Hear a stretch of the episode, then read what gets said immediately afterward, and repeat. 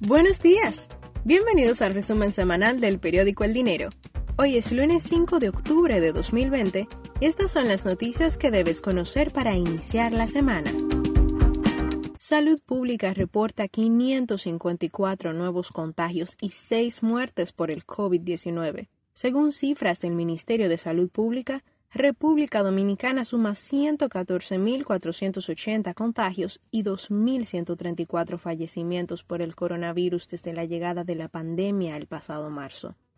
Actualmente, 21.980 personas tienen el virus, de las cuales 778 están hospitalizadas y 170 de ellas en unidades de cuidados intensivos. Gobierno incluye mini reforma fiscal en presupuesto del 2021. El proyecto de presupuesto general de la Nación para el próximo año 2021 incluye una especie de mini reforma fiscal, con la intención de grabar con un 3% todas las compras realizadas en moneda extranjera con tarjetas de crédito y de débito, además de los servicios digitales que ofrecen empresas extranjeras para consumo local. Adicionalmente, el gobierno se apresta a establecer un impuesto transitorio de 8% sobre las ganancias extraordinarias que hayan obtenido las empresas por los efectos del estado de emergencia y del COVID-19. Impuesto al doble sueldo sería a partir de los 35 mil pesos. La propuesta del gobierno para aplicar el impuesto sobre la renta al salario 13 o doble sueldo de Navidad afectaría principalmente a los empleados de clase media-baja y de más altos niveles de ingresos. Ministro de Trabajo sugiere eximir a empresas de parte del salario de Navidad. El ministro de Trabajo, Luis Miguel de Camps, sugirió la posibilidad de eximir a las empresas del pago de parte del salario de Navidad de los trabajadores, debido a la crisis económica por la pandemia. Abinader dice que impuestos para 2021 serán consensuados con la población. El presidente Luis Abinader afirmó que los nuevos impuestos que se han incluido en el proyecto del presupuesto general de la Nación elaborado por su gobierno serán consensuados con la población.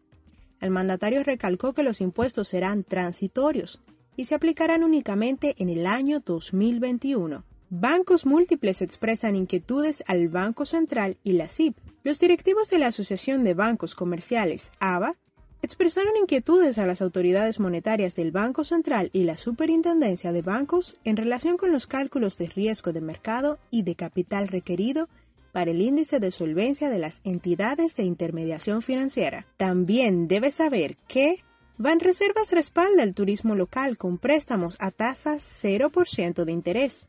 Abinader designa a Celso José Marrancini director ejecutivo honorífico del Gabinete Eléctrico designan a Martínez Moya y Eduardo Tejera en la Junta Monetaria. Collado dice que el país inicia recuperación del turismo de manera firme. El Papa Francisco. La pandemia mostró que no todo se resuelve con libertad de mercado. Abinader impulsará a República Dominicana como destino cinematográfico. Los combustibles. Durante esta semana, la gasolina premium se venderá a 207 pesos con 70 centavos por galón sube 2 pesos y la regular a 198 pesos con 60 centavos para un aumento de un peso con 30 centavos por galón. En la disposición del Ministerio de Industria, Comercio y MIPIMES, también se indica que el gasoil regular se venderá a 145 pesos con 40 por galón, sube un peso con 90 centavos y el óptimo a 156 pesos con 20 centavos por galón. Mantiene su precio.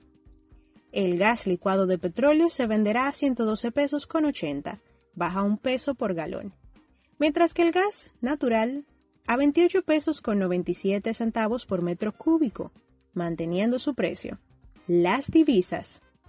Las tasas de compra y venta por ventanilla del euro mantienen la compra a 67 pesos con 31 centavos y la venta a 70 pesos con 69. Por su parte, las tasas de compra y venta por ventanilla del dólar mantienen la compra a 57 pesos con 66 centavos y la venta a 58 pesos con 46. Hasta aquí el resumen semanal del periódico El Dinero. Periodismo económico y financiero responsable. Mantente informado con todos nuestros contenidos sobre economía y finanzas a través de nuestro portal eldinero.com.do. Síguenos también en las redes sociales periódico El Dinero en Facebook y YouTube y arroba El Dinero Do en Instagram y Twitter.